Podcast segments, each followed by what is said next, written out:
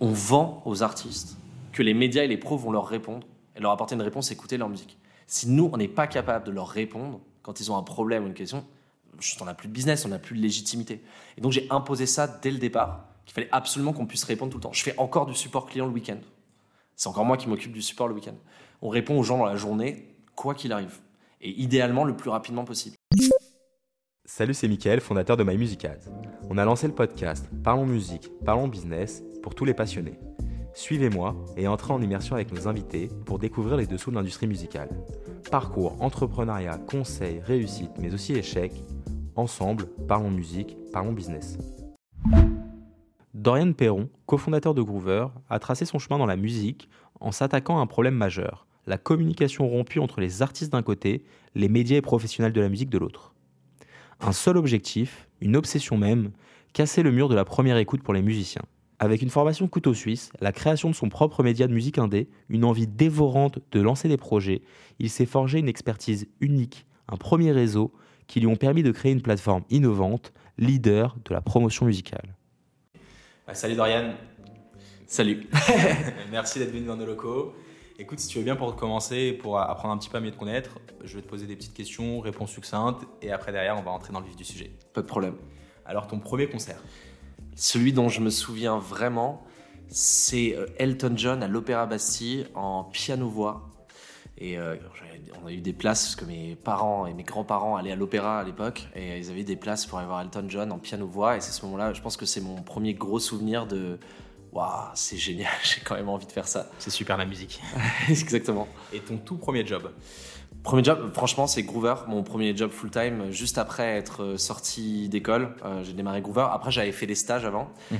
Donc, ma première expérience pro, c'était CM à la Tribune. Je sais pas, vous voyez, le journal économique. Je me souviens qu'il m'avait laissé tout l'été et je faisais les accroches des articles. Et à un moment, j'avais fait, euh, je crois qu'il y avait une agence euh, qui avait, de tourisme qui avait fait faillite en Russie. Et euh, du coup, les gens pouvaient plus revenir parce que leur billet d'avion avait été annulé. Et j'avais écrit Partons, Partir un jour sans retour. Euh, et ça avait fait le buzz, etc. Et je m'étais fait un peu allumer, mais c'était drôle. Et euh, donc, du coup, ton premier job dans la musique Groover. Groover, du coup. Après, j'avais monté un média musical qui s'appelle Indéflagration en 2013. Mais c'était pas un job, je le voyais vraiment comme une passion. Et l'idée, c'était de parler de musique que j'aimais bien. J'avais l'impression d'être le premier à faire ça. Alors qu'en fait, il y a des centaines de personnes qui font ça. Et on avait fait des sessions live et des concerts aussi. Ok, bon, on reviendra sur ça de toute façon. Et ton dernier diplôme? C'est euh, Sciences Po, euh, un master d'affaires publiques où euh, je faisais les cours de 8 à 10 et de 19h15 à 21h15 parce que j'avais déjà monté Groover et je l'ai vraiment fait en touriste total. Et sinon, je suis diplômé de l'ESSEC aussi. Et ton poste aujourd'hui? Je suis cofondateur et je gère tout le développement business et musique de Groover. Donc je pilote une, équipe qui est d'à peu près 17 personnes avec plusieurs sous-équipes, euh, marketing, croissance, euh, toute la partie média et professionnelle, et puis le projet Groover Obsession. Et aujourd'hui, tu vis de ta passion? Oui. Et depuis combien de temps? On a mis deux ans à se payer. Donc ça fait maintenant trois ans. Est-ce que tu arrives, à côté de tout ça, à aller souvent en concert ou en studio? Pas mal en concert. Il y a eu quelques années où j'y allais moins, mais beaucoup euh, à nouveau en concert, en festival, ça me fait du bien. Euh, et euh, studio, beaucoup moins par contre. Et est-ce que tu fais du sport à côté de tout ça? J'aimerais bien. je me suis. Je prends le vélo. Enfin, je fais, T'es venu en vélo aussi. Je suis venu en vélo. non, j'essaye, mais, mais c'est vrai que j'ai du mal à trouver du temps, mais j'essaie quand même de, de, bouger, de marcher beaucoup. Mais c'est vrai que j'ai du mal à trouver du temps à faire du sport. J'aimerais bien. Ok. Et ton rapport avec l'alcool quand tu sors en concert ou autre Concert ou autre, hein, bien sûr je bois en soirée ou en concert ou quand je dîne avec euh, des amis. J'essaie de contrôler. Après, euh, c'est chouette de, pouvoir profiter pour quand il y a des choses à célébrer. Euh, et après, mon rapport à la drogue, bah, j'ai pas de problème avec les gens qui, en, qui consomment. Moi, je consomme pas du tout. j'ai pas mal d'amis qui peuvent consommer différentes substances. Je pense qu'il y en a qui sont beaucoup plus dangereuses que d'autres, notamment en termes de l'addiction que ça peut créer les comportements que ça peut modifier. Mais et ton artiste ou tout son du moment Half Moon Run, euh, c'est un groupe de rock indépendant canadien que j'ai été voir en concert cette semaine. C'est la troisième fois que je les vois et à chaque fois c'est exceptionnel.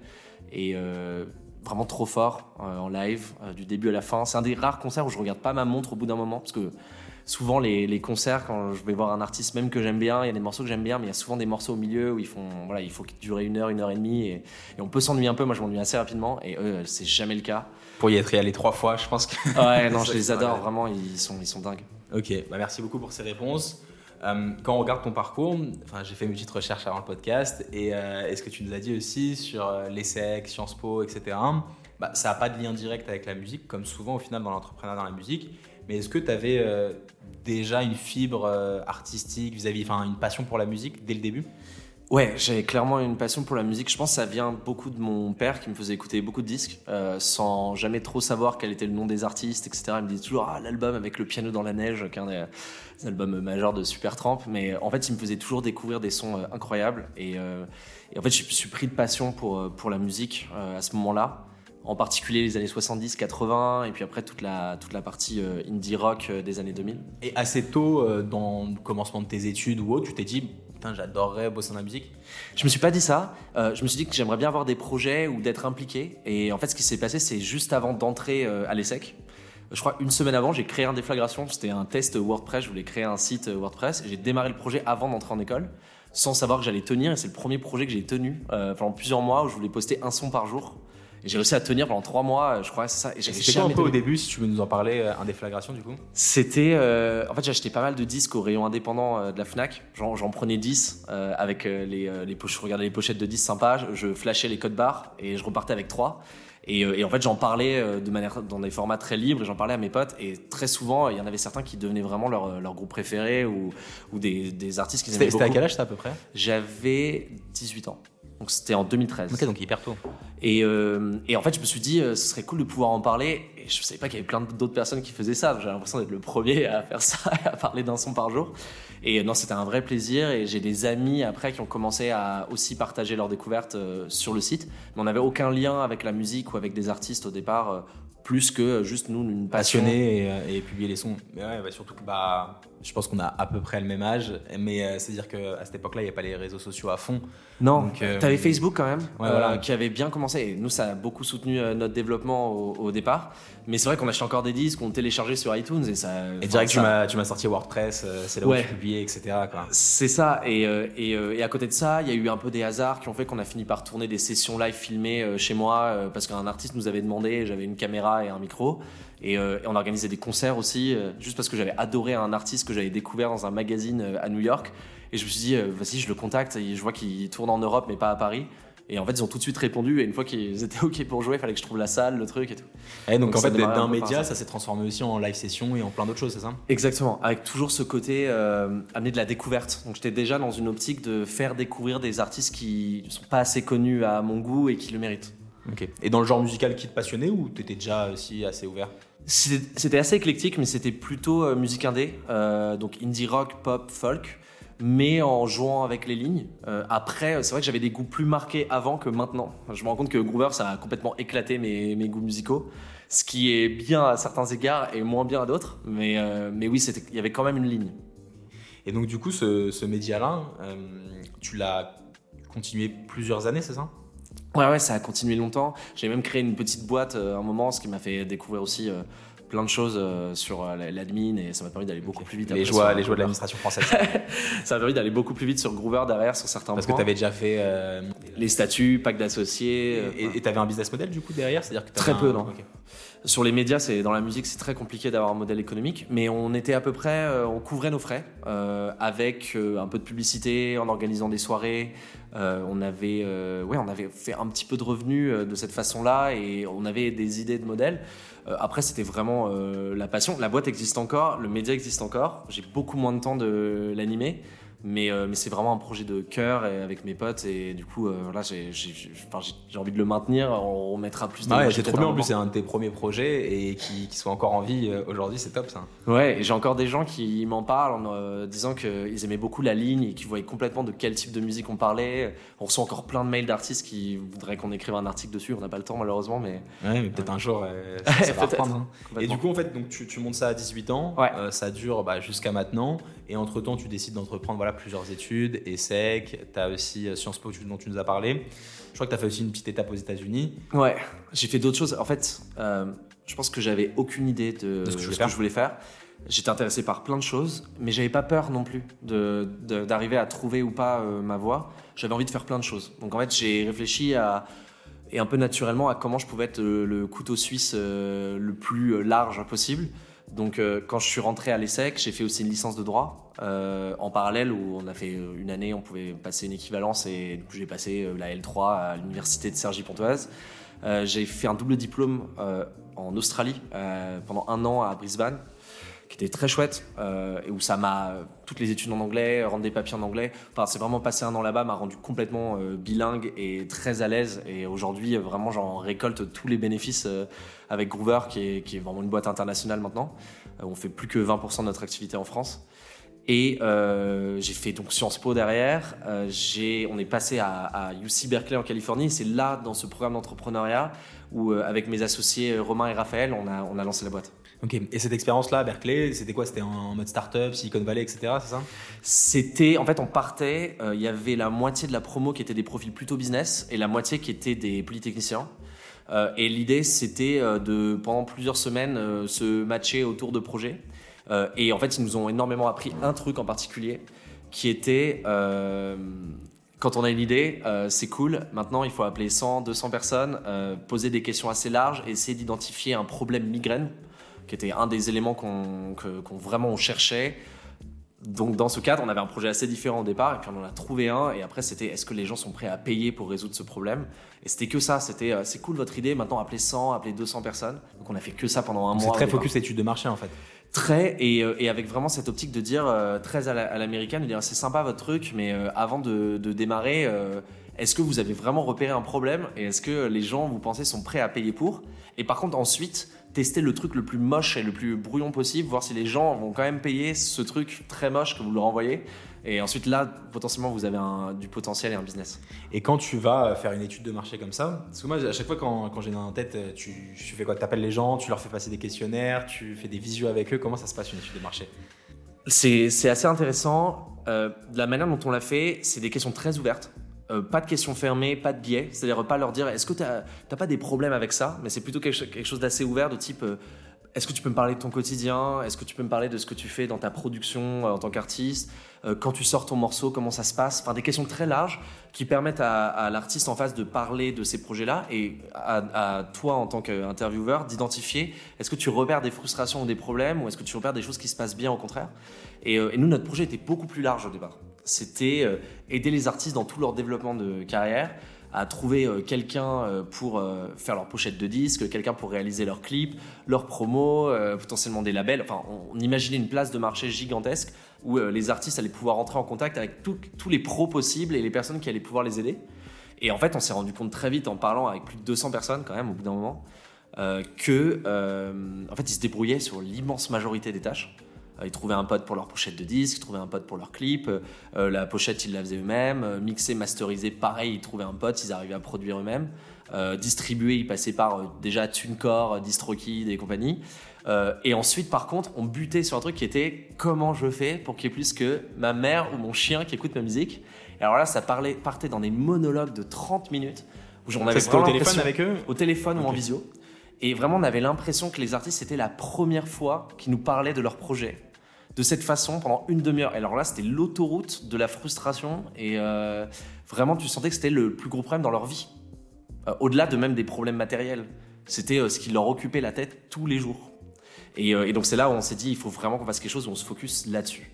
Parce qu'on avait identifié ce problème migraine à fond. c'est hyper intéressant en fait d'avoir cette technique de faire une étude de marché comme ça assez large et de la pousser. Et je pense qu'il y a des il y a des façons de la faire, comme tu me disais pour le biais. Euh, enfin, direct, j'ai compris que en fait, si tu essayes d'avoir une réponse, tu vas l'avoir la réponse. Par contre, si tu es large dans tes questions, bah, c'est là où tu vas trouver une réponse qui va pas forcément te plaire par rapport à ton idée initiale, mais derrière qui va découler d'un vrai problème, quoi, une migraine, euh, comme, euh, comme vous appelez C'est exactement ça. Et le biais, par exemple, c'est euh, imaginons poser une question à quel point as-tu des problèmes sur ce sujet alors qu'en fait peut-être que la personne a zéro problème sur ce sujet ouais, et t'aurais même pas parlé dans ces top problèmes euh, sur ça. et donc ça ça a été un vrai euh, un vrai élément et puis après quand on a commencé à s'orienter sur la promotion on a commencé à préciser un peu nos questions Et quand notre idée s'est précisée, on a commencé à poser un peu plus de, questions pour, pour comprendre un peu mieux ce problème en particulier. Et, et, ça a été intéressant parce qu'on a interrogé des pros aussi de la musique. Et on a eu vraiment un moment majeur.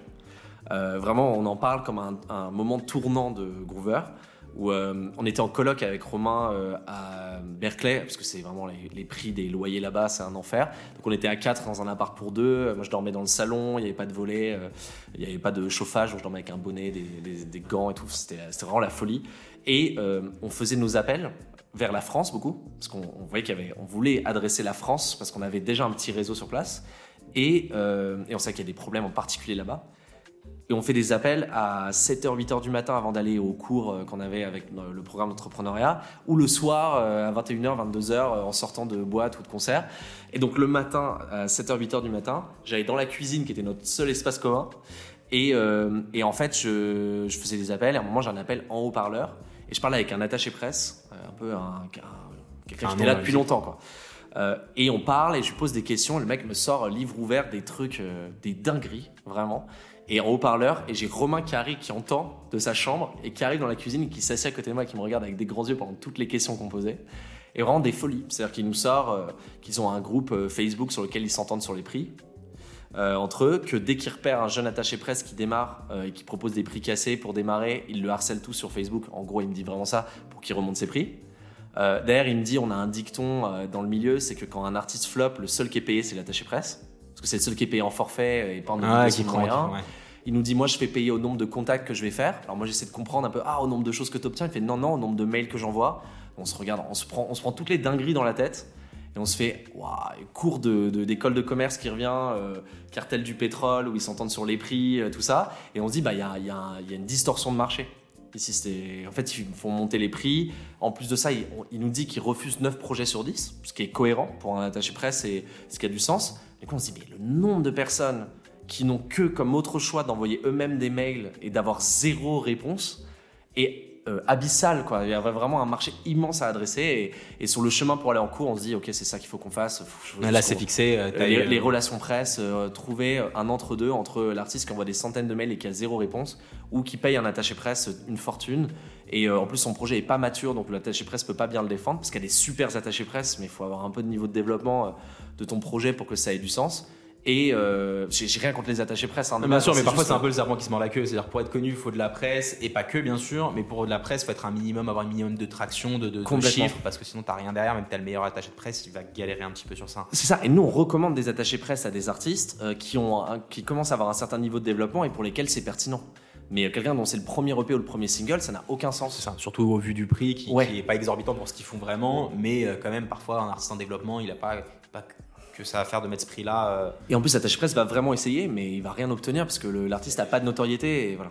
Et, mais depuis le début, tu dis on, mais du coup, euh, tu avais déjà une team euh, à ce moment-là, tu avais déjà tes cofondateurs ou pas encore? Des cofondateurs, donc Romain, Raphaël en particulier. Et Romain, on se connaissait de l'ESSEC et on avait beaucoup, on était potes, mais on avait beaucoup bossé sur des projets en commun. On avait booké les artistes de la nuit de l'ESSEC ensemble, qui était la première soirée électro-étudiante. Et on a fait notre mémoire de chair euh, médias et digital euh, ensemble sur les médias publics. Et on savait qu'on bossait très bien ensemble.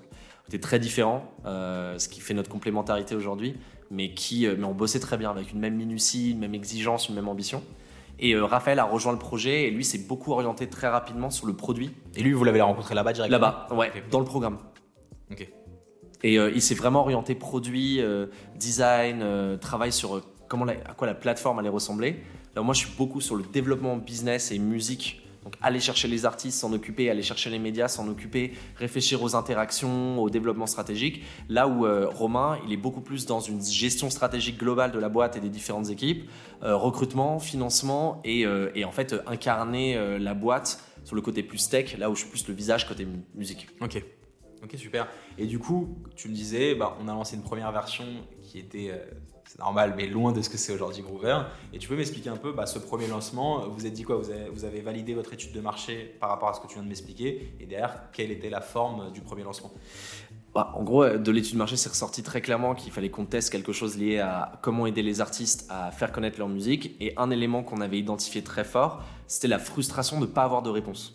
Donc nous, notre objectif, c'était comment est-ce qu'on peut garantir, non pas qu'il y a un partage de la part du média ou professionnel euh, euh, euh contacter, mais un, une écoute et un retour. Donc comment est-ce qu'on pouvait aider les artistes à casser ce mur de la première écoute en se disant qu'ensuite c'est la qualité de la musique qui fait la différence ou la qualité du projet? À partir du moment où le média, le professionnel a au moins cliqué sur le lien et écouté. Parce qu'il y avait ce problème du clic sur le lien qui n'arrivait pas en fait. Euh, par les mails où les médias et les professionnels nous disaient de l'autre côté qu'ils étaient très frustrés, parce qu'on les a beaucoup appelés, parce qu'ils recevaient des centaines de mails. moi c'était mon cas avec un déflagration et j'avais complètement laissé tomber ma boîte mail. Et donc le sujet, ça a été de dire comment on peut euh, adresser ça. Donc on a fait un truc très simple, on a créé un WordPress. J'avais mon expérience de faire un WordPress avec la déflagration. En une après-midi, on a mis un Google Form à l'intérieur, un bouton PayPal, donc euh, vraiment le truc en une après-midi. Et là, on s'est dit, bon, euh, on l'envoie à des artistes auxquels on a parlé pendant notre étude de marché et des artistes qui me contactent sur un déflagration. Ok, mais déjà avec un truc dans, l'idée de Groover aujourd'hui, c'est-à-dire euh, même modèle. Payez, ouais, c'est le même modèle. Vous payez une certaine somme et on vous rembourse si euh, votre son n'est pas écouté. Exactement, payer 2 euros par contact et, et en fait avec l'idée de dire la personne en face va vous répondre ou faire un retour positif ou négatif. Il n'y avait pas encore le remboursement parce qu'on savait pas trop comment le faire, etc. Mais dans l'idée, on obtenait les réponses de tout le monde. C'était ça le, le but quoi. Et, euh, et, donc on l'a vraiment fait avec euh, avec euh, pas mal d'artistes. Et en fait dès le premier jour on a eu un, un, artiste qui, qui, a payé quoi. Et donc on s'est dit moi j'aurais jamais payé de ma vie sur un truc comme ça. Sur un Google Form. Ah, sur, un Google Form avec un bouton PayPal. En plus tu devais le faire en deux fois. Enfin le truc. parce qu'un Google Form c'est un, un formulaire avec plusieurs étapes et des questions. C'est ça, mais un truc vraiment très moche quoi. Euh, vous n'avez pas bossé design ou autre Ah non, non, non, c'était, c'était immonde. vous avez contacté uniquement votre, euh, votre base de marché, d'études de marché, pardon? Et euh, les artistes qui me contactaient moi par mail sur Indéflagration pour que je parle de leur musique. Donc pour mon média musical. Parce que je recevais des mails tous les jours. Et, mais derrière, vous le, enfin, c'était ciblé pour un média précis ou le Google Form ou, non Et donc il y avait un déflagration forcément dans la liste des médias qu'on pouvait contacter. donc je leur disais moi, euh, bah, si vous voulez me contacter, vous pouvez passer par Groover euh, en fait et par euh, en fait ce formulaire pour me contacter et en fait pour voir si ça fonctionnait pour convertir les gens. Et ça a plutôt très bien marché et c'est resté un canal d'acquisition au départ qui nous a vachement aidé d'utiliser le réseau d'artistes qui contactaient un déflagration. Donc j'avais pas prévu le coup en amont, mais, euh, mais ça nous a énormément aidé à démarrer. Et tous les médias que je connaissais, euh, blogueurs euh, autour de Indéflagration que j'avais rencontrés pendant ces cinq années à développer Indéflagration, c'était les tout premiers médias qui étaient disponibles et que les artistes pouvaient contacter dans le formulaire, où ils choisissaient qui, pouvait, qui voulait contacter. Ok, oui, c'est ça, c'était ma question qui allait suivre, c'est-à-dire quel média t'avais sourcé à ce moment-là, mais c'était ton réseau d'indéflagration, mais est-ce que tu en avais démarché d'autres aussi un petit peu Ouais, j'avais commencé, et notamment certains avec lesquels on avait parlé pendant notre euh, étude de marché pour comprendre. Et après, j'avais moi-même créé un moment un petit peu avant, une, un espèce de groupe Facebook avec les blogueurs de musique indépendante. Donc j'ai réactivé ce, groupe à ce moment-là en leur disant bah, j'essaie de monter ce projet, euh, est-ce que vous voulez rejoindre, etc. Et après, je les contactais en direct. Et au début, euh, notre, notre manière d'aller les, chercher, c'était sur les pages Facebook, tu avais dans la partie à propos, tu avais généralement les, les profils des personnes qui, euh, qui étaient propriétaires de la page. C'est plus le cas aujourd'hui. Mais euh, et, moi, je les ajoutais en amis Facebook. Et en fait, quand ils m'acceptaient, j'avais déjà un pied euh, dans la porte. Ensuite, je leur envoyais un message en disant Salut, je suis Dorian de Indéflagration. Et je monte un projet en ce moment. Et en fait, le fait que j'étais blogueur aussi fait qu'il y avait un taux de conversion énorme et qu'on a très vite pu avoir une quinzaine, vingtaine de médias disponibles qui nous permettaient de démarrer. Et donc, tu fais comme ça circuler le Google Form avec un petit WordPress qui vient, chapeauter le tout. Et en fait, voilà, tu l'envoies par mail, tu l'envoies par WhatsApp, tu, l'envoies à tous ceux qui te contactent. Quoi. On l'a envoyé pas à tout le monde en mode euh, énorme. On avait fait des segments et on l'avait envoyé à ceux avec lesquels on avait parlé euh, au téléphone sur les de mois. Et euh, on avait identifié euh, des artistes qui m'envoyaient des mails sur un déflagration pour que je parle de leur musique. On les avait listés et, euh, et en fait, on avait tous les jours, on envoyait un petit batch d'une dizaine, d'une vingtaine de personnes. Parce qu'on savait que c'était, fallait pas qu'on ait non plus trop de personnes qui allaient utiliser le truc parce que ça allait pas bien. Bah, comme c'était tout à la mano derrière. Tout à la main. D'ailleurs, on refaisait des formulaires Google qu'on envoyait aux médias pour qu'ils fassent les retours. Et d'ailleurs, on renvoyait les, les, messages par mail un par un aux artistes. on avait mis un peu de trucs avec Zapier et des trucs comme ça pour automatiser. J'avais monté un peu tout seul. Et euh, c'était très à la main. Et j'ai tenu, on a tenu le truc à la main pendant des mois avant d'avoir la plateforme. C'est moi qui faisais tout le truc. c'était vraiment euh, des journées noires. des sacrées nuits, quoi.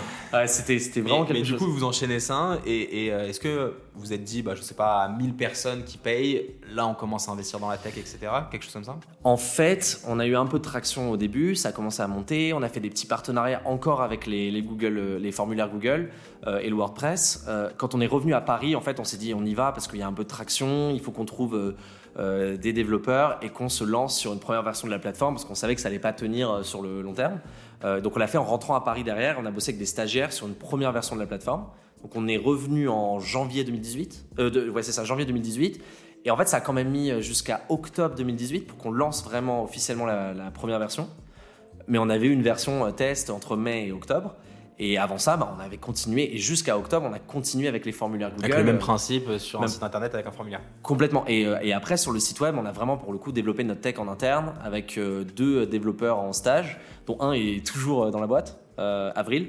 Et, euh, et euh, comment Tim est parti au bout de trois ans, mais vraiment nous a aidé à monter la plateforme au départ euh, de manière hyper. Et ça, toi, tu as, réussi, parce que c'est la question que j'ai souvent sur l'entrepreneuriat, pas forcément dans la musique, mais à prendre des stagiaires sur un sujet que c'était pas forcément ton domaine de prédilection, Ouais. et à, à les faire, euh, à les faire voilà, évoluer, à faire évoluer votre technologie euh, avec des personnes en stage, parce qu'au début, de toute façon, tu pas assez pour, euh, pour prendre d'autres personnes. Bah, il y avait beaucoup d'impro, euh, mais on avait quand même une approche euh, où on, on savait un petit peu vers où on voulait aller. On a beaucoup réfléchi au techno, on a parlé à beaucoup de personnes sur euh, quelle approche on pouvait avoir là-dessus. Et on a essayé de monter quelque chose qui allait être solide au départ en termes d'architecture et qu'on a dû, on fait évoluer tout le temps, mais qui a, très bien euh, tenu la baraque pendant un certain temps. On voyait où on voulait aller.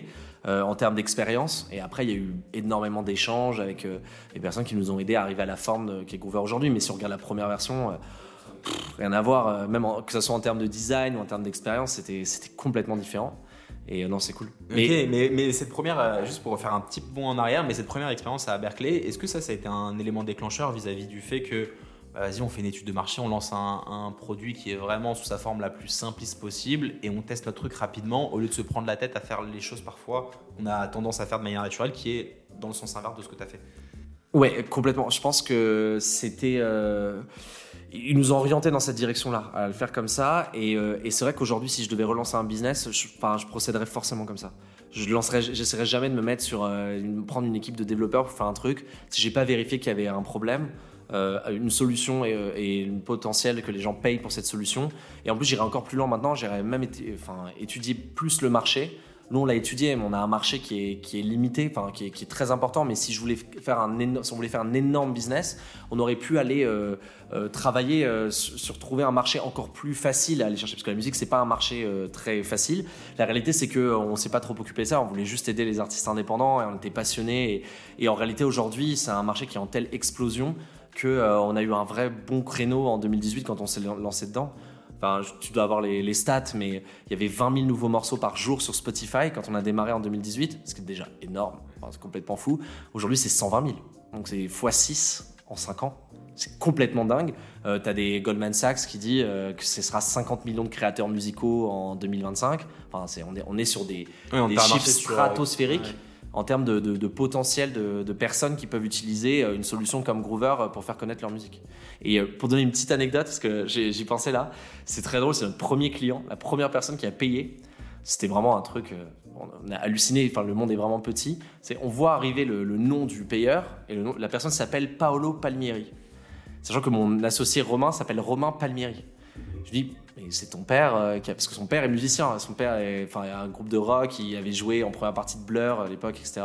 Et je lui dis, mais, mais, euh, est-ce que c'est ton père qui l'utilisait et, et Romain qui me dit, euh, il s'appelle pas du tout Paolo, et je le vois pas du tout euh, se dire euh, Paolo euh, en mode surnom, mais on a vraiment, c'est vraiment dit que c'était le père de Romain pendant, pendant plusieurs heures. En fait, non, pas du tout. C'est un vrai mec qui a payé. Quelqu'un complètement random que j'avais contacté via, euh, via un déflagration qui nous avait contacté, que j'avais redirigé par là et qui a payé, qui s'appelait Paolo Palmieri. C'est quand même un Et truc en plus, c'est vrai que quand t'es dans ce truc-là, c'est fou, parce que quand t'es dans ce truc-là, tu te dis, bah, c'est le premier qui a payé, c'est pas possible. Bah, en fait, tu crois pas quand la, la première personne qui paye, parce que et après ça, ça a enchaîné. On a eu pas mal de gens qui ont payé, qui ont enchaîné. Et un des tout tout premiers clients, je pense le deuxième, c'était un attaché presse euh, qui est français mais qui est basé en Allemagne, d'une super boîte qui s'appelle Guerilla Musique, qui représente des super artistes. Et euh, eux, ils utilisent tous les mois depuis six ans. Donc euh, vraiment, pour tous leurs artistes, systématiquement, ils font une campagne Groover depuis, depuis le tout début, les Google Forms. Quoi. Et j'ai jamais rencontré en vrai Nathan, mais je lui ai parlé plein de fois et c'est incroyable. Ce serait peut-être un jour l'occasion d'aller le voir. Bah, d'aller le voir, ouais, à Berlin. J'aimerais bien aller à Berlin en plus. Mais... Et, toi, à ce moment-là, bah, voilà, tu, tu vois qu'il y a l'attraction, c'est-à-dire que tu commences à avoir tes premiers clients, tu commences à du coup passer sur une technologie. Voilà, ça met à peu près 10 mois d'après ce que. Ouais. Si mes calculs sont bons. Et en gros, euh, directement, tu te structures juridiquement avec tes associés? On a euh, créé la structure, plutôt même, on a créé la structure au retour euh, à Paris, quand on s'est vraiment décidé qu'on se mettait à fond dedans. Euh, on avait fini nos études et on s'est dit on se met à fond sur ce projet et on a voulu structurer juridiquement. Euh, on avait déjà des premiers revenus, alors ça ne nous permettait pas de vivre, mais on avait déjà des revenus euh, via les formulaires Google, etc. Donc ça faisait sens de structurer, de créer les statuts, de discuter entre nous de comment on voulait gérer les choses, le pacte d'associés et puis de commencer à structurer la boîte parce qu'en plus on voulait recruter des stagiaires très vite, donc il nous fallait une structure juridique. Donc on a monté ça assez rapidement et je crois que la boîte a été créée en février 2018. Voilà. Donc une fois que tu as validé le projet, et ben en fait directement tu structures juridiquement. C'est ça. Et, euh, et, vous mettiez comment Enfin, vous mettez des commandes d'accord sans savoir le détail des parts, mais vous mettez comment d'accord avec les associés? Ah, C'est très simple pour les parts, on a vraiment fait euh, à égalité. Tiers, tiers, tiers. Ouais, ouais, on avait lu beaucoup de choses sur ce sujet et, euh, et globalement ça revenait souvent là-dedans de dire qu'il fallait vraiment être. C'est tellement important quand tu t'associes qu'il faut vraiment que chacun considère que chacun a la même valeur ou a autant de valeur et que du coup tu peux pas considérer que quelqu'un vaut plus parce que il a eu un impact à un moment donné. Et en plus, ça crée beaucoup de problèmes euh, d'ego. Alors qu'en réalité, au début, bon, tu es en train de parler de un tiers de rien du tout, quoi. Donc, euh, ouais, c'est ça. Et en fait, c'est beaucoup plus sain euh, dans l'approche de, de, bosser de cette façon-là. Donc, on s'est vraiment mis, voilà, à égalité. Ok. Et après, du coup, la technologie arrive. C'est-à-dire que ça vous permet bah, de gagner énormément de temps. Et, vous, quelle est la stratégie à ce moment-là? C'est d'attaquer le marché français, de rester sur le marché français, de trouver des investisseurs Vous étiez comment à ce moment-là? Alors, investisseurs, on n'y pensait pas du tout. Euh, nous, au départ, on voulait vraiment euh, développer la plateforme, être sûr qu'on puisse adresser plus d'artistes. Et on avait effectivement une vraie cible sur le marché français, parce qu'il y en a une solution concurrente qui existait sur les US. Et pour nous, on, s'était, on est très très loin encore et on va pas pouvoir adresser le marché américain. Et on voyait un vrai problème en France on a été sur des conférences. J'ai fait mon premier Mama euh, en 2017 et j'avais parlé avec des gens. J'ai reparlé avec des gens en 2018 et en fait ça a, été, ça a fait partie de nos premiers utilisateurs et on sentait qu'il y avait vraiment un vrai problème en mode mais c'est exactement ce qu'il nous faut. C'était vraiment euh, c'est le problème numéro un. Euh, après on les avait, ils nous ont suivis et en fait ce qu'on a fait au départ quand on est arrivé à Paris, c'est que je faisais des apéros chez moi où on invitait des gens. Et le premier, quand on rentre à Paris, on a vu plein de gens au téléphone. On n'avait jamais rencontré quelqu'un en vrai parce qu'on était en Californie on s'est dit, on avait pris des pizzas et tout, et on s'est dit, putain, on va finir tous les quatre à bouffer nos pizzas, euh, nos 15 pizzas. Et en fait, on a eu plein de monde qui sont tout de suite hyper intéressés, des artistes, des pros, des médias. Ça crée une vraie communauté de premiers. Euh, et t'allais les contacter comment, ces personnes-là C'était les personnes de nos études de marché, c'était les personnes qui ont utilisé la plateforme au départ, euh, le Google Form. En fait, on les a tous utilisés, on avait fait un, événement. ça, c'est vraiment top en fait. Il y a deux trucs que tu dis, enfin, c'est vraiment top. C'est l'étude de marché de base qui après te sert en tant que bah, ah, premier client, premier test entre guillemets. D'ailleurs, tu as vraiment quelque chose à leur offrir. Et le deuxième truc, c'est euh, bah, en fait, euh, dès tes 18 ans, tu as monté un média, tu n'avais pas le temps de faire un gros business à côté, de structurer ou autre. en fait, tu as directement monté un média et ça t'a servi énormément par la suite. 100%, euh, surtout au début, ça a été vraiment majeur l'impact. tous les premiers clients et les premiers médias, ils sont venus parce qu'il y avait cette expérience d'un déflagration et on aurait mis beaucoup plus de temps à comprendre comment ça fonctionnait et à faire les premiers contacts s'il n'y avait pas eu ce, ce, ce bagage-là et surtout la légitimité que ça m'a apporté quand je contactais des gens en disant bah en fait j'ai un confrère. déflagration. Ah je connais. Et en fait tout de suite ça désamorçait le, le, le, scepticisme qui pouvait que, qui aurait pu venir d'artistes euh, en se disant bah c'est qui lui euh, pourquoi il me contacte? Et en fait ça, ça cassait cet élément là et après de faire des appels au téléphone avec eux d'essayer de les connaître de les comprendre les inviter de faire des apéros ça au début ça, ça, ça a tout fait. Ça a créé cette première communauté euh, très proche. Et on avait cette stratégie vraiment France Paris euh, euh, de, et en fait, ça s'est diffusé très vite. Après, beaucoup de gens ont entendu parler de Groover. Et aujourd'hui, en France, c'est vrai que quand tu parles à un artiste, euh, au moins il a entendu parler de Groover. Oui, carrément. C'est-à-dire que nous, chez nous, il y, a beaucoup de personnes qui sont déjà passées chez Groover ou qui en ont déjà entendu parler. Mais, toi, à ce moment-là, comme la technologie vient d'arriver, est-ce que vous poussez un peu sur le digital, sur les réseaux sociaux? Est-ce que vous avez une, enfin, il y a une grosse stratégie qui est mise en place? Zéro publicité au début. après, on a fait assez vite réseaux sociaux avec un vrai côté communauté. Et moi, très très vite, euh, même quand il y avait les formulaires Google, j'ai lancé le blog. Euh, le, Groover Blog qui aujourd'hui fait 100 000 visiteurs uniques et euh, qui est un de nos plus gros canaux d'acquisition et en plus que les artistes aiment beaucoup parce qu'on donne des conseils très concrets sur comment développer leur carrière et traduit en six langues et tout ça et, vraiment au début on a commencé à publier des articles dessus très très tôt et ça a été une de nos grosses stratégies et euh, souvent, on, dit quand on lance un business, il euh, faut bien se concentrer sur un canal qui marche. Nous, on n'avait aucune idée de quel canal marchait. Euh, et surtout, on disait que pour aller chercher du monde, euh, il fallait, et surtout pour convaincre les artistes, il fallait qu'ils aient entendu parler de Groover par plusieurs moyens. Parce que s'ils entendaient, euh, s'ils voyaient juste une publicité sur Groover ou un article, ils n'allaient pas utiliser. Alors que s'ils en entendaient parler par un pote, après ils voyaient une publicité, euh, ils, venaient sur un salon et ils nous rencontraient, c'est à ce moment-là où ils allaient se déclencher.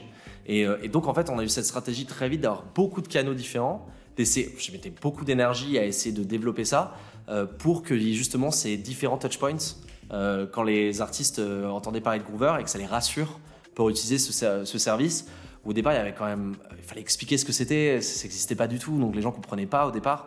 Euh, pour expliquer comment ça marchait, euh, le nombre de fois qu'on ah, a changé as une vraie disruption comparé à ce qu'ils avaient l'habitude de faire. Complètement. Tu amènes un tout nouveau modèle. Ouais. Après, bon, ton, ton ticket d'entrée, il est, il est plus qu'abordable, je suppose. C'est ça. ça. aide. Ça, a aidé, ouais, beaucoup. Euh, au début, on avait des gens qui n'étaient pas prêts à payer ou qui étaient surpris de devoir payer pour ça.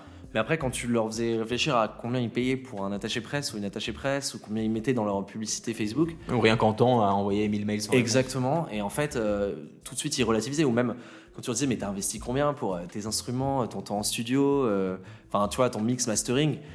tu me dis pas que t'as pas 50 balles à mettre pour le truc où t'as passé je sais pas combien de temps juste pour essayer de le faire connaître à des médias et des pros. Quoi.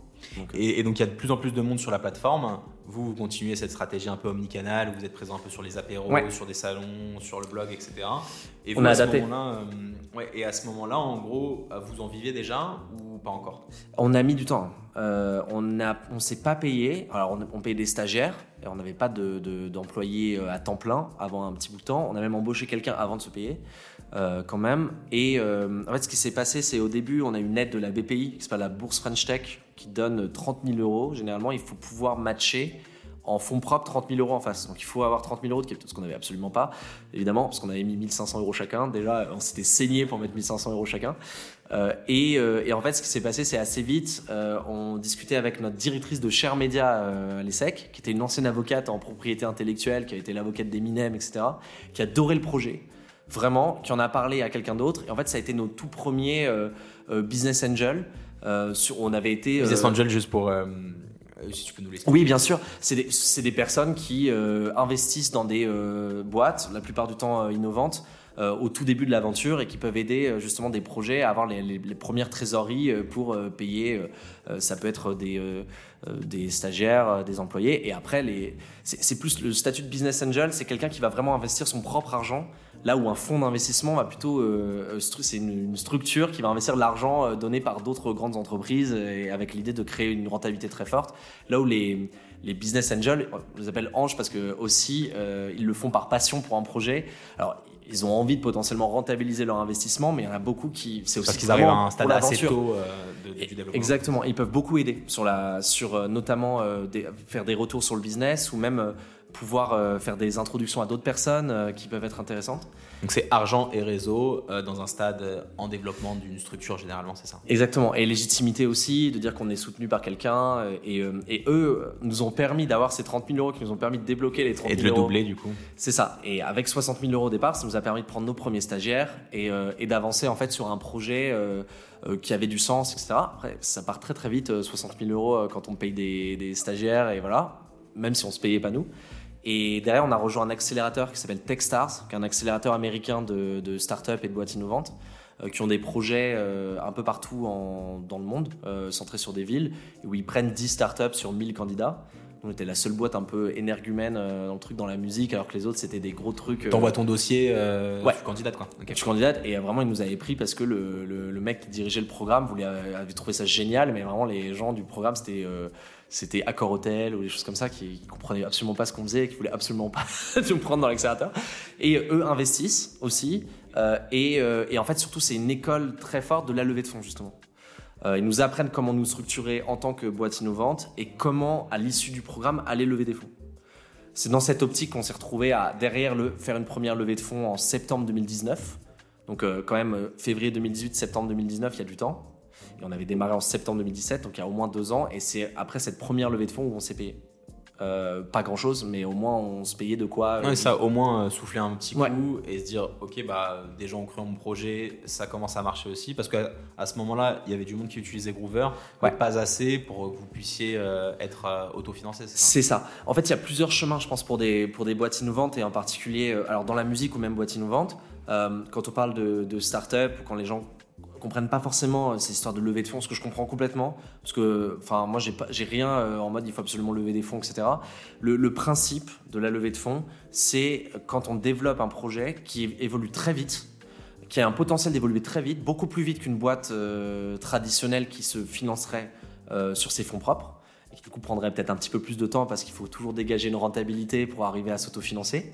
Où là, nous, on avait, enfin, dans notre projet, pour aller très vite, et face à la, concurrence, il fallait qu'on puisse investir beaucoup plus d'argent très vite, embaucher beaucoup plus très vite, pour aller beaucoup plus vite en termes de croissance. Et, euh, donc le, le, modèle startup, c'est comment faire un business beaucoup plus gros, beaucoup plus vite, en investissant en fait euh, l'argent euh, qui, est mis par des investisseurs et aussi en réinvestissant ce qui est gagné et ce qui est généré par la boîte, toujours en essayant d'aller plus loin, plus vite, etc.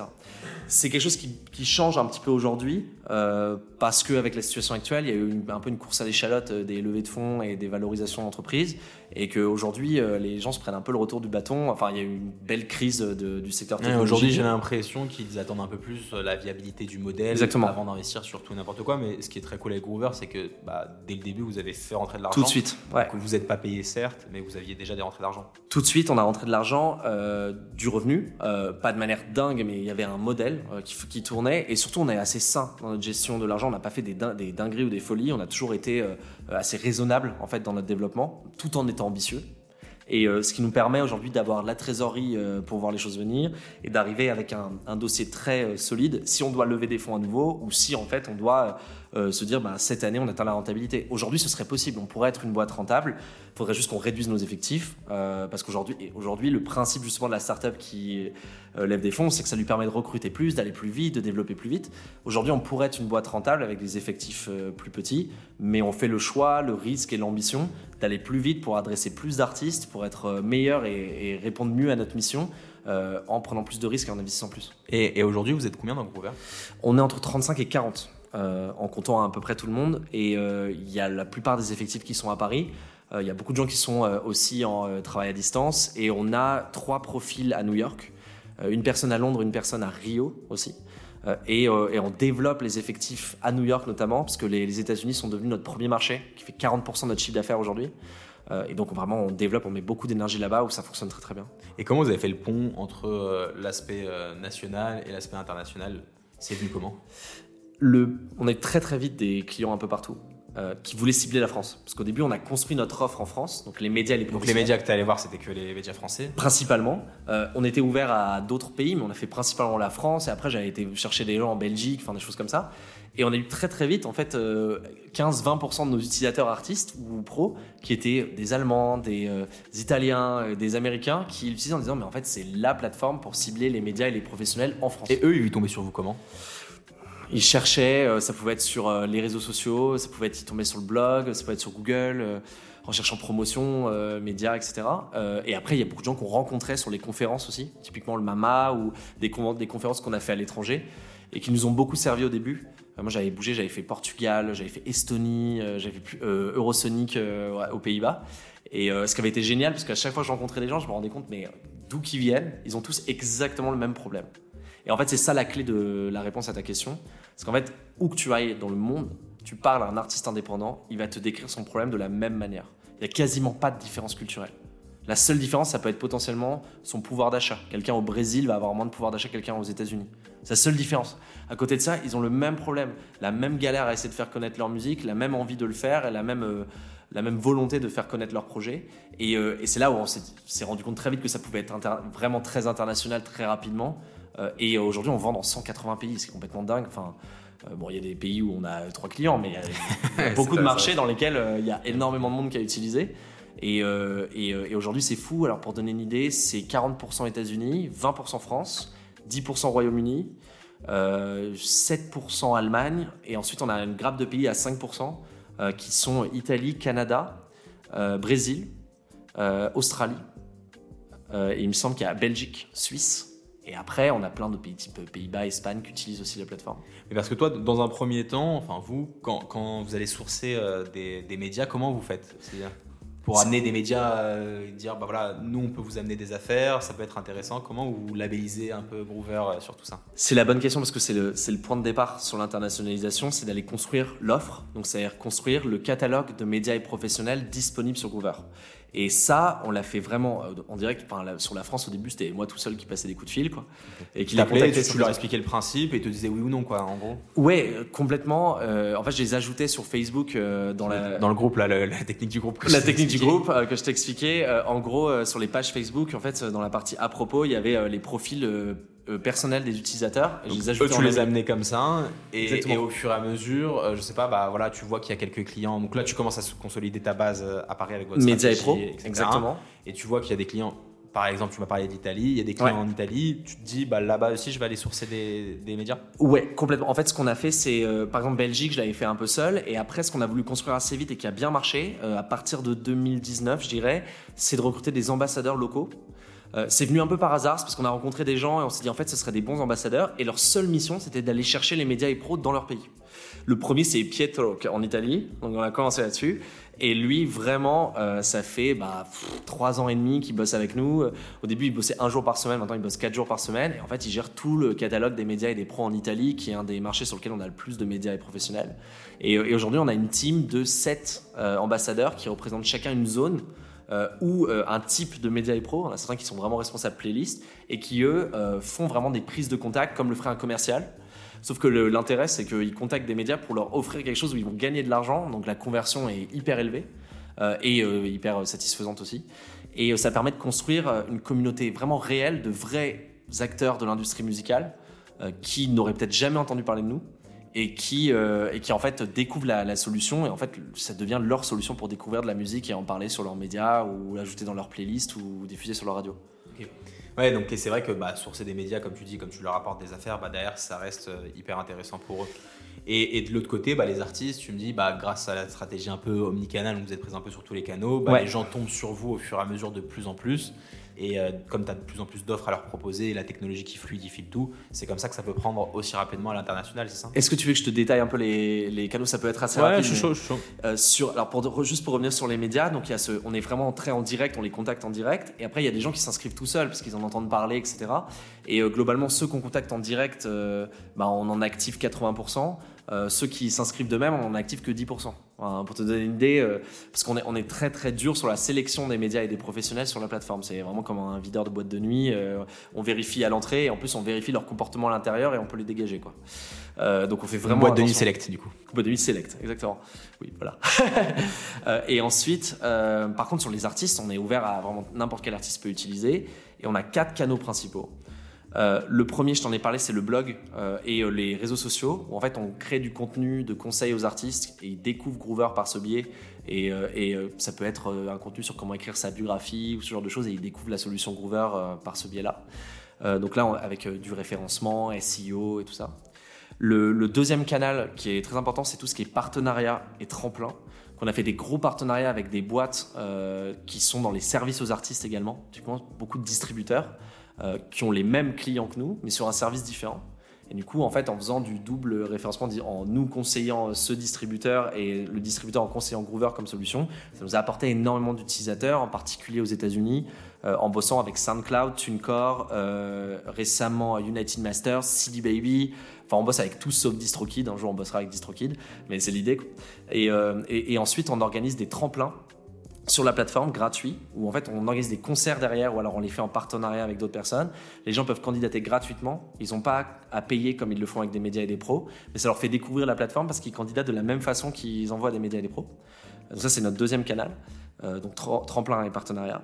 Le troisième c'est euh, donc c'est les artistes qui en parlent à d'autres artistes avec du parrainage et les médias euh, qui, en, parlent comme leur solution pour recevoir des, envois. Donc quelqu'un qui veut contacter un déflagration, il va voir qu'il doit passer par Groover. Ce qui était notre premier canal. ses prises de contact avec Et c'était notre premier canal quand on a testé au début euh, Groover.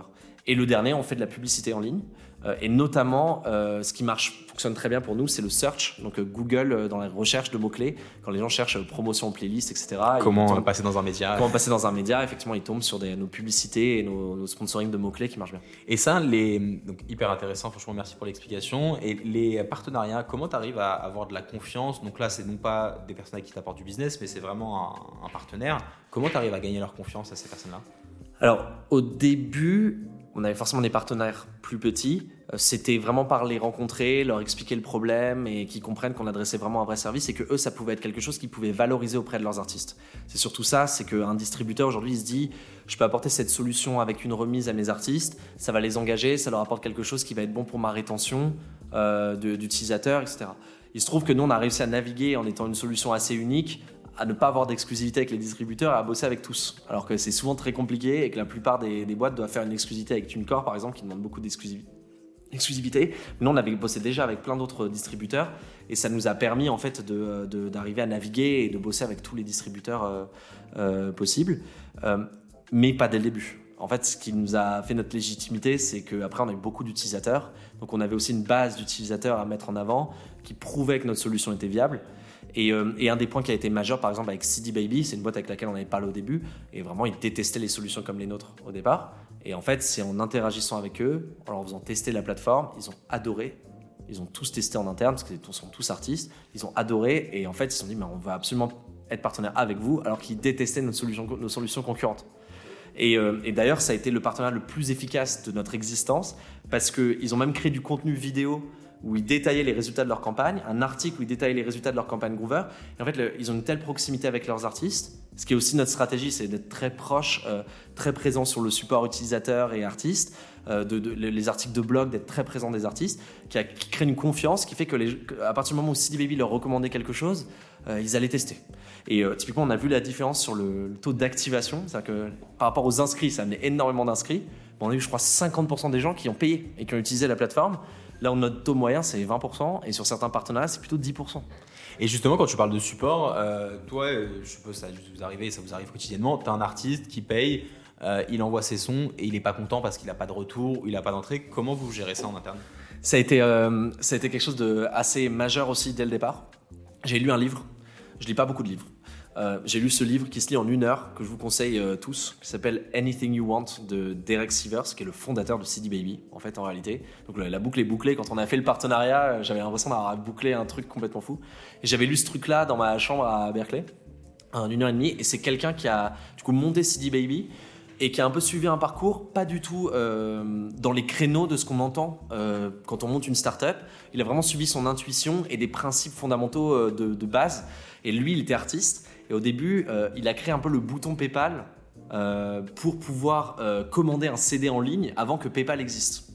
Donc dans l'idée, c'était lui, il voulait vendre son CD en ligne et il l'a créé pour lui. Et après, il a des potes artistes qui ont voulu mettre le CD et il a fini par faire un site web avec où il vendait les CD de ses potes. Et c'est comme ça que c'est créé CD Baby au début. Et lui, son obsession, c'était de se dire il faut absolument les artistes sont tout seuls ils ont personne leur parle jamais leur répond jamais il faut absolument que quoi qu'il arrive toujours on puisse leur répondre dans l'heure. Et il a mis cette contrainte. Et très longtemps, et encore, je crois que c'est encore le cas chez CD Baby, ils ont des, alors ils avaient des téléphones, maintenant je pense c'est beaucoup par mail, etc. Ils avaient des téléphones dans chaque pièce, et chaque personne, quel que soit son rôle, devait répondre au téléphone euh, et répondre à l'artiste en disant euh, Hi euh, CD Baby, bonjour. et en fait, ça a créé une espèce de, lien complètement fou. Les artistes savaient qu'ils pouvaient discuter avec, alors personne d'autre leur répondait. il est connu aussi parce que il a écrit un premier mail de confirmation de commande hyper fun, très différent de, des mails classiques de confirmation de commande, et qui est devenu un case de la Harvard Business School, euh, de, de, trucs incroyables, parce qu'après tout le monde en a parlé sur les réseaux, euh, en mode le, mail incroyable que j'ai reçu euh, quand j'ai commandé mon CD, j'ai trop hâte de le recevoir, enfin un truc, qui, lui était vraiment un génie de ce truc-là, et du lien client, et, et utilisateur et artiste. Et nous on a mis cette contrainte au début. Je me suis dit la même chose, je me suis dit, on vend aux artistes que les médias et les pros vont leur répondre, et leur apporter une réponse, écouter leur musique. Si nous, on n'est pas capable de leur répondre quand ils ont un problème ou une question, on n'a plus de business, on n'a plus de légitimité. Et donc j'ai imposé ça dès le départ, qu'il fallait absolument qu'on puisse répondre tout le temps. Je fais encore du support client le week-end. C'est encore moi qui m'occupe du support le week-end. On répond aux gens dans la journée, quoi qu'il arrive. Et idéalement le plus rapidement possible. Et en fait, le fait qu'on réponde le samedi, le fait qu'on réponde le dimanche, qu'on soit présent, même la plateforme marchait pas du tout. Les mecs étaient vénères et qu'on arrive tout de suite à leur répondre Attends, on va t'aider, on va faire le truc et tout. Il y en a qui sont devenus amoureux de Groover, vraiment. Euh, Et en fait, nous, ça nous a permis de construire une base extrêmement solide et de contrebalancer euh, euh, des, des, des, des personnes qui pouvaient être peu satisfaites ou, ou qui trouvaient le modèle pas, pas viable ou, ou au contraire un sujet de dire Ah, c'est une boîte technologique distante. Non, non, ils avaient vraiment l'impression d'arriver. De parler à un humain Ouais. derrière euh, sur le support. Ouais, le nombre de fois quand les gens qui arrivent en nous insultant et en fait on leur répond un truc sympa, les mecs disent oh je suis désolé vraiment, euh, qui s'excusent dans tous les sens. Enfin, c'est- Ça, on a fait l'expérience plusieurs fois avec Ah, c'est l'équipe. dingue, Ça ouais. quelques fois et quand tu l'appelles ou tu t'échanges Bah ouais. avec, tu vois que c'est juste de la frustration qui- Ouais. qu'il a mis. euh, et, et nous on a cette obsession vraiment de, de, de, de leur apporter euh, au moins ce, ce plaisir de, de, de pouvoir parler à quelqu'un de leur projet, de pas se sentir seul. Euh, c'est pour ça qu'on a créé cette boîte, hein. c'est parce que les artistes se sentent seuls et n'avaient pas de réponse. Enfin, quand on pitchait euh, Groover au tout début, on mettait l'image d'une bouteille à la mer. On disait bah voilà, c'est ce que les artistes font toute la journée, quoi. Balancer des bouteilles à la mer et être frustré de ça et que personne leur réponde. Et du coup, nous, c'est, on a voulu C'est une résoudre ça. solution qui, qui résout euh, cette, cette insight-là, ce- Ouais. cette migraine-là. C'est ça. du début. Et, euh, et voilà, donc ok, aujourd'hui, bah, Groover, euh, ça commence à conquérir d'autres pays. Et toi, actuellement, dans Groover, est-ce que tu peux nous expliquer un peu ce que tu fais? C'est euh, très variable. Ça, a été, ça a changé tous les six mois ou un truc comme ça. Mais métier aujourd'hui, change régulièrement. qu'on comprenne un peu ton, ton rôle dans tout ça. Non pas au début, mais aujourd'hui, voilà, peut-être une journée type ou les tâches principales que tu as à faire. Complètement. Euh, en gros, je gère tout le développement business et musique, mais je gère surtout une équipe. Aujourd'hui, c'est peu moi qui vais faire le travail de terrain. Il y a encore certaines missions que j'aime bien. Je, suis très euh, dans l'opérationnel, donc il y a des choses que j'aime bien faire, que j'aime bien lancer, que j'aime bien euh, continuer de faire. Mais c'est surtout quand c'est des nouveaux projets et souvent je les démarre et je, les mets bien en place quand et je vérifie que ça marche et ensuite je les délègue et, mes équipes en font un truc super. Euh, c'est souvent ça qui se passe et eux-mêmes lancent des projets. Dans, dans Groover, euh, tu as une idée, tu as envie de lancer un truc, bah vas-y, teste. Il y a zéro problème. Tout le monde peut lancer des trucs en permanence, il n'y aura jamais de blocage. Il y a un peu de challenge de l'idée pour être sûr qu'on ne perd pas du temps à faire quelque chose qui est, qui est marche pas du mauvais tout, ou qui est ou qui pas lié aux valeurs de Groover ou qui peut être néfaste pour les artistes, etc. Mais euh, on, a, on a vraiment tout le monde qui est, qui est très euh, entrepreneur et sur ces différents sujets. Et donc moi, je pilote quatre équipes aujourd'hui. Une équipe marketing qui, euh, où il y a trois personnes, une personne qui gère le blog, une personne qui gère les réseaux sociaux, une personne qui gère la stratégie paid, donc euh, publicitaire. Ensuite, il y a une équipe growth, croissance, qui va prendre le reste du, des, canaux et la suite de ce qu'on appelle le funnel de- de- d'acquisition utilisateur, le funnel, de croissance, parce que la, première équipe, là où elle va créer euh, de la notoriété et aller chercher des nouveaux artistes, centré artistes, euh, l'équipe growth, elle va aussi faire en sorte que les artistes qui s'inscrivent bah, utilisent et payent, euh, s'occuper du support utilisateur, donc être sûr qu'ils soient contents, qu'ils reviennent et puis même qu'ils euh, réfèrent euh, d'autres personnes. Donc c'est ce que vous avez, peut-être déjà vu euh, qui est AARRR. Donc acquisition, activation, rétention, revenu et ensuite referral, donc parrainage, qui est vraiment un modèle où nous on essaie de vraiment appliquer et suivre. Et donc l'équipe growth se concentre sur vraiment tout ce funnel-là côté artiste. Et tant les, le- certains des canaux qui sont les partenariats et, euh, euh, notamment aussi euh, tout ce qui va être outils d'emailing, etc. Et gérer le fait que l'artiste passe par tout le funnel et, qu'il passe bien. Et d'ailleurs, l'équipe marketing est en phase de fusionner avec l'équipe growth parce que justement, c'est plus cohérent d'avoir le- l'ensemble des canaux d'acquisition pilotés au même endroit. Et l'équipe marketing va devenir plus une équipe brand globale qui va gérer plus l'image et la vision qu'on veut transmettre de Groover, aussi avec les autres équipes chez Groover. Euh, donc il y a ces deux équipes-là qui bossent beaucoup ensemble. Il y a une équipe média et pro, euh, curators and pro, euh, gérée par Thomas, et qui est une équipe qui gère la communauté des médias et des Les pros. deux premières équipes dont tu nous as expliqué, c'est toi qui les gères, c'est ça? Alors, toutes ces équipes, je les, je les gère, mais par exemple, l'équipe Growth, il y a Timothée, qui est le boss de cette équipe-là, et qui manage les gens en direct. Au début, moi, je manageais tout le monde, mais en fait, on a switché comme ça et ça se passe hyper bien. Et Thomas, c'est pareil, gère l'équipe média et pro, y compris tous les ambassadeurs qui vont chercher, tu sais, les médias et les pros dont je parlais tout à l'heure. Dans les différents pays, etc. Exactement. Et, euh, et donc, j'ai- je repose beaucoup sur Timothée et Thomas pour chacune de ces équipes. Et l'équipe marketing dont je parlais, Brand, je la pilote en direct. Et à côté de ça, il y a une quatrième équipe qui est l'équipe Groover Obsession, qui est notre accélérateur d'artistes, où en fait on a les artistes qu'on découvre sur Groover, qui ont un potentiel, qu'on a envie d'emmener plus loin, on change le modèle, euh, on bosse avec eux comme partenaire, avec l'idée d'arriver à développer leur visibilité, on touche une partie de leurs royalties, streaming et revenus.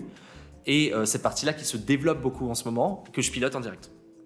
donc en fait, globalement, je, pilote ces éléments-là et je réfléchis et je bosse sur certains éléments stratégiques, type quelques partenariats clés, genre TuneCore, CD Baby dont je parlais, c'est des trucs que je gère en direct.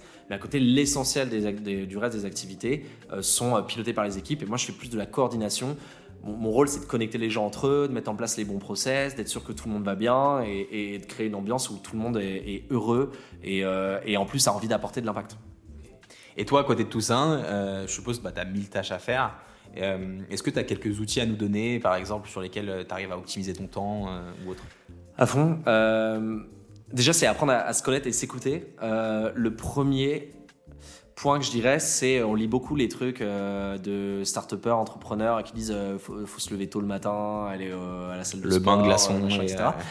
moi, j'ai aucun problème avec ça. Juste, j'y arrive pas. Enfin, j'arrive, j'arrive je dors le matin, j'arrive pas à me lever, euh, j'ai jamais été du matin, je le serai jamais de ma vie, ou alors je sais pas, gros changement euh, radical dans ma vie. Je suis du soir, je suis hyper productif le soir.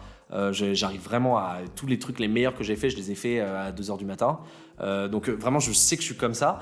Après, j'essaie d'avoir un rythme sain, mais euh, je m'écoute dans le sens où je me dis, bon, je peux dormir, je peux démarrer à 10h le matin, ça ne sera pas dramatique, euh, parce qu'en plus, euh, de toute façon, je bosse super tard. Voilà. Donc m'écouter à ce niveau-là, et aussi me dire le matin, je ne suis pas du tout productif, donc je vais me foutre mes meetings le matin, parce que c'est là où j'ai le moins besoin d'être productif directement sur des tâches. Et par exemple, il y a des gens qui, dès qu'ils ont déjeuné, les deux heures qui suivent, ils peuvent pas bosser parce qu'ils sont en digestion. Moi, j'ai pas ce problème-là. Bon, bah, je l'après-midi, je, zéro meeting. Donc, je un peu son, emploi du temps de cette façon-là. Et après, je reprends les meetings à 18h. Parce qu'en plus de ça, comme on se développe beaucoup aux États-Unis, avec le décalage horaire, j'ai besoin d'être dispo sur ces, horaires-là. moi, j'aime bien, j'ai bossé dans la journée, je reprends des appels vers 18h, 18h30. Donc ça, c'est une journée type, c'est vraiment, j'ai des rendez-vous le matin, je bosse vraiment sur des trucs concrets dans l'après-midi, et, je, et je vide ma boîte mail et tout ça. Et, euh, l'après-midi, à partir de 18h, je reprends des appels. Et après, derrière, soit je sors, ou je peux rebosser le soir aussi si, j'ai envie, euh, mais que si j'ai envie. Voilà. Et, mais bon, j'ai souvent envie de bosser. Euh, et donc, dans les outils concrets, il y a un truc qui a, beaucoup, qui a changé ma vie. Peut-être que je changerai d'école à un moment. C'est le, ce qu'on appelle Inbox Zero. C'est vraiment faire en sorte que chaque fin de journée, j'ai plus aucun mail dans ma boîte mail. Et donc, ça veut dire que les mails que j'ai pas envie de traiter, je les archive. Euh, ou euh, je les repousse à j'ai pas envie de le faire maintenant, je le traiterai dans trois jours. Donc je me mets un reminder pour, pour le, y répondre dans trois jours, il revient dans ma boîte mail à ce moment-là, euh, où j'y réponds. Si ça me prend quelques minutes, ou je forward, je l'envoie, je le transfère à quelqu'un d'autre. Donc ça, c'est vraiment quelque chose que j'ai adopté il y a deux ans à peu près. Et je l'ai adopté avec un outil qui s'appelle Superhuman, qui est très chouette, qui coûte un peu cher, mais par rapport à le temps que ça me fait gagner rien, c'est-à-dire que ça coûte 30 dollars par mois. Euh, ça, se, ça s'ajoute sur euh, Gmail. et en fait, c'est un autre outil qui te permet de gérer et de, t'emmener vers l'inbox zéro. Et leur manière de faire, c'est qu'ils ils t'aident à séparer tes boîtes mail en différents sujets en fonction d'un certain nombre de règles. Qui, et donc, il y, a, plein de boîtes mail que je peux traiter beaucoup plus vite de cette façon et me. Et, me, et te concentrer sur. Euh, les mails importants. et à côté de ça, le deuxième point qui est génial là-dessus, c'est. Bon, il y a plein de raccourcis clavier, donc je vais beaucoup plus vite dans ma gestion. Et le troisième truc, c'est les modèles de mail. Donc, il me permet de faire des modèles de mail euh, bien organisés, beaucoup mieux que sur Gmail. Euh, euh, et, de gagner énormément de temps. Et la raison pour laquelle je l'ai adopté, c'est que j'ai testé parce qu'on en parlait. Et, euh, au début, il me dit non, non, vous pouvez pas utiliser, vous devez faire un appel avec nous. Et j'ai jamais eu un truc comme ça où le mec m'a parlé pendant 15 minutes. Il m'a dit bah, il faut que vous triez tous vos mails. Est-ce que, est que vos mails de l'année dernière et tout, vous allez les relire un jour dans votre boîte mail? J'ai dit bah non, effectivement, il y, a zéro chance que je les relise. Enfin, je vais jamais revenir en arrière. Et de toute façon, quand on archive un mail, on peut le retrouver via la recherche. Donc en fait, il, m'a trié tous mes mails en direct. Et après, il m'a montré tous les raccourcis. Et j'avais jamais eu ça de ma vie. Je me suis dit j'ai une journée de. en fait, je vais arriver à beaucoup mieux gérer mes mails.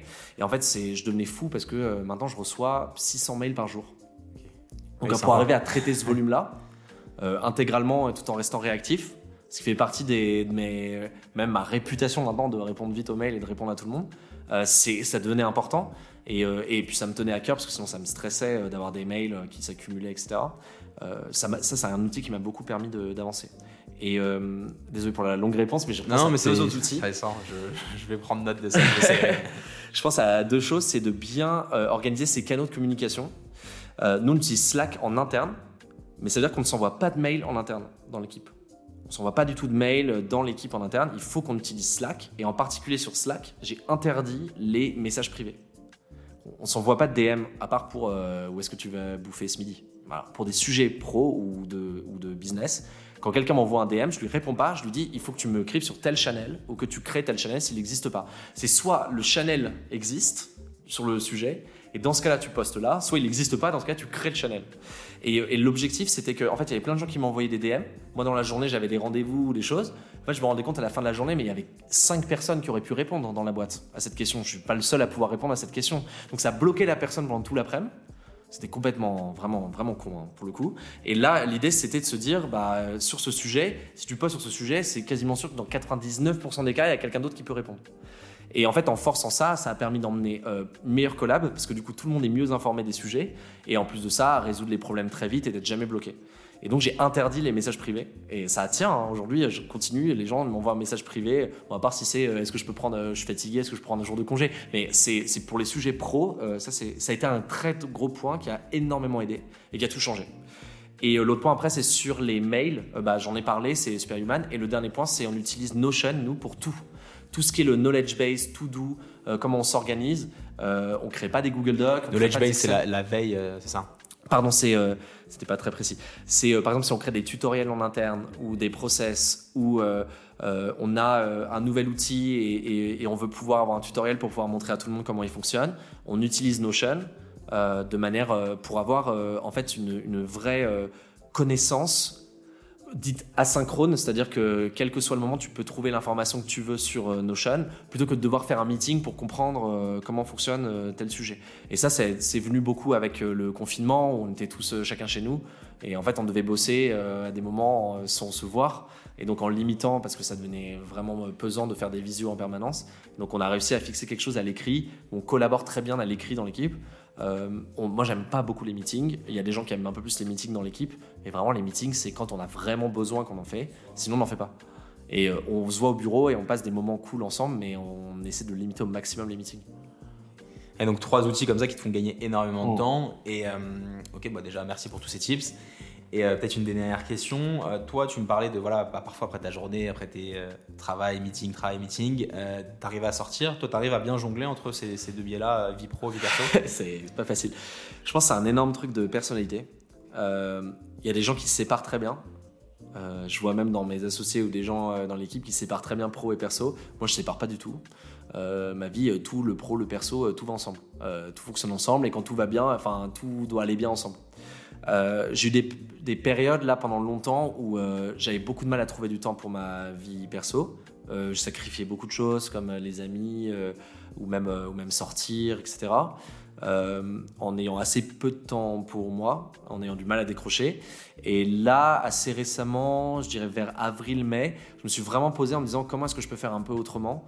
Je me suis mis à ressortir un peu plus, à aller à des concerts, à voir des gens et à me rendre compte qu'en fait euh, ça m'épuisait pas du tout. Au contraire, ça me donnait de l'énergie euh, et, euh, et qu'en fait en, sortant et en ayant plus une fast life en ce moment à mon âge, je peux, je peux quoi, je peux tenir, tu vois, le, sortir et en même temps arriver à bosser bien et, tenir les deux. Je sais pas si ça tiendra aussi longtemps, mais en tout cas ça me rend vachement plus heureux. mais effectivement, je mélange tout je, peux aller euh, dîner avec euh, mes collègues et on va parler de tout et de n'importe quoi, euh, de nos potes, de nos vies sentimentales, etc. je peux présenter ma copine à mes collègues, je peux, ma famille peut débarquer, enfin je mélange tout quoi. Et moi je suis heureux là-dedans et je sais qu'il y a des gens qui préfèrent largement avoir leur petite bulle à chaque endroit, comme ça quand, y a, quand ça va pas dans une bulle, ils peuvent aller se réfugier dans une autre bulle. Et je comprends très bien et moi ça marche pas comme ça, donc il faut que quand il y a un truc qui va pas, je, je remets tout en question et j'essaie de refaire un. Encore une fois, c'est ce que tu dis, je pense qu'il n'y a pas de bonne, euh, bonne façon de faire. C'est genre, euh, faut s'écouter soi. Faut s'écouter soi. Comme ce que tu disais. Ouais, ouais c'est super important parce que, euh, parce que ça, peut, ça peut vraiment changer d'une personnalité à une autre. Je suis très extraverti. Enfin, dans les, j'étais pas très test de personnalité ou truc type signastro avant. Et bah, tu connais peut-être le test MBTI classique, les, les 16 personnalités. Euh, on l'avait fait, à la fac. Il est, c'est bien de le faire pour soi. C'est hyper bien de le lire, celui des autres, avec lesquels tu passes beaucoup de temps. parce que tu apprends beaucoup de choses sur pourquoi et moment tu ne comprends pas du tout et tu t'engueules. Et tu comprends que c'est pour des raisons pas du tout rationnelles ou des choses comme ça. Et en fait, c'est assez fascinant.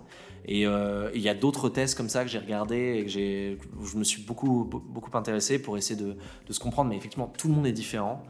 Et il euh, faut être super ouvert à ça, quoi, aux différences. Euh, de, savoir jongler entre les deux. Parfois, tu, tu mélanges les deux. Parfois, tu aimes bien séparer les deux. C'est ça. Et, et peut-être des moments où tu arrives à te mettre totalement off quand même, ou pas du tout? Moins, plus maintenant qu'avant, pardon. j'arrivais pas avant, maintenant j'y arrive plus. Il y a un point qui est assez majeur et que j'ai découvert récemment. Je sais, si on le faisait dans six mois, ça se trouve, je te dirais que c'est quelque chose de différent. Euh, mais en gros, quand on a démarré Groover, on était une toute petite équipe et euh, bah, je passais mes journées avec les gens et t'es une seule équipe, tout le monde se connaît hyper bien et il n'y a pas vraiment de rapport de hiérarchie ou de rapport de force. Et quand l'équipe grossit, euh, moi quand je me suis mis à manager 16 personnes, il y a un sujet de dire bah, quelle posture j'ai par rapport aux autres. Parce que je suis le boss, il y en a qui sont plus âgés que moi, il y en a qui sont moins âgés que moi. Comment est-ce que comment est-ce que je travaille en fait ces personnalités ultra différentes qui sont chacune très fortes dans ce qu'elles, dans ce qu'elles font et, quel rapport je vais avoir avec eux? Et est-ce qu'il faut pas que j'ai quand même une distance pour qu'ils me respectent et que et que euh, voilà. et je me suis posé vraiment cette question du, euh, du manager qui doit rester distant et c'est pas mes potes. Et effectivement ce sont pas mes potes.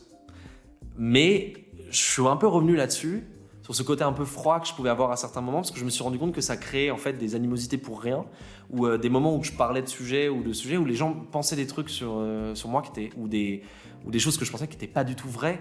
Et, en fait ça venait de cette attitude qui me correspondait pas. Je suis très euh, proche, je, je, cache rien, j'aime beaucoup parler avec les gens, les découvrir et, et j'aime pas du tout le côté hiérarchique de la relation que je peux avoir avec eux, même si j'ai envie qu'on aille vers les résultats, j'ai envie qu'on y aille ensemble, mais je suis pas en mode euh, c'est toi de faire ça, moi je fais rien, je les aide sur le terrain, etc. Je suis très comme ça. Et du coup, je suis revenu beaucoup là-dessus.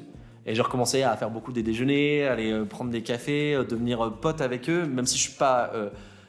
Il y a toujours un rapport de, travail qui fait que je suis leur boss, mais il y a une relation beaucoup plus proche. Et, et en fait, je suis beaucoup plus heureux, j'ai l'impression qu'eux aussi, quand je leur demande, en tout cas. Et, et du coup, ça m'a fait rebattre un peu les cartes là-dessus, de me dire, en fait, il y a des styles de management différents. Et, je pense que je peux être très proche d'eux, pas forcément très distant, et qui vont me respecter parce que je vais délivrer sur le terrain sans avoir besoin de, jouer un rôle euh, et de jouer un peu le, boss ou essayer d'être impressionnant pour qu'ils me respectent. Bah, merci pour toutes ces réponses. Peut-être pour une petite question de fin, euh, est-ce que tu peux donner la personne ou une personne euh, qui t'a énormément influencé sur ton parcours professionnel Il y a une icône qui est David Bowie. Euh, c'est assez euh, classique, mais moi je l'ai découvert assez tôt et je l'ai surtout découvert très fort pendant ma prépa. Euh, je n'étais pas très heureux en prépa de bosser, je savais pas pourquoi je bossais, je comprenais pas où j'allais.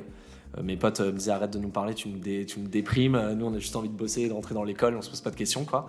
C'est très comme ça la prépa, c'est vraiment un truc de, bourrin quoi. Et, en fait j'avais découvert David Bowie et notamment un côté que j'ai réussi à formuler après de pourquoi j'aimais. Euh, où je me sens à l'aise avec ça et, j'aspire à ça, euh, c'est quelqu'un qui quand même se fait remarquer. Euh, parce qu'il a changé de style tout le temps. Enfin, c'est quelqu'un qui est sur le devant de la scène que tu regardes, que tu peux admirer, que tu peux voir parce qu'il a énormément de, il a changé de personnalité, etc. Et il l'a fait dans tous les sens. et en fait, il l'a fait, l'a fait pour se faire remarquer. mais il l'a fait avec un côté où, où en même temps, c'est comme s'il s'en fichait de ce que les gens pensaient de lui. Ce qui est très paradoxal, parce qu'en réalité, euh, à la fois, il se fiche pas du tout de ce que les gens pensent de lui, parce qu'il a envie d'être très original, très particulier et d'être une personne unique. Mais en même temps, il, arrive à donner cette impression, et qui est réelle aussi, qu'il s'en fiche si les personnes vont le trouver ridicule, ou si des personnes ne vont pas aimer ce qu'il fait.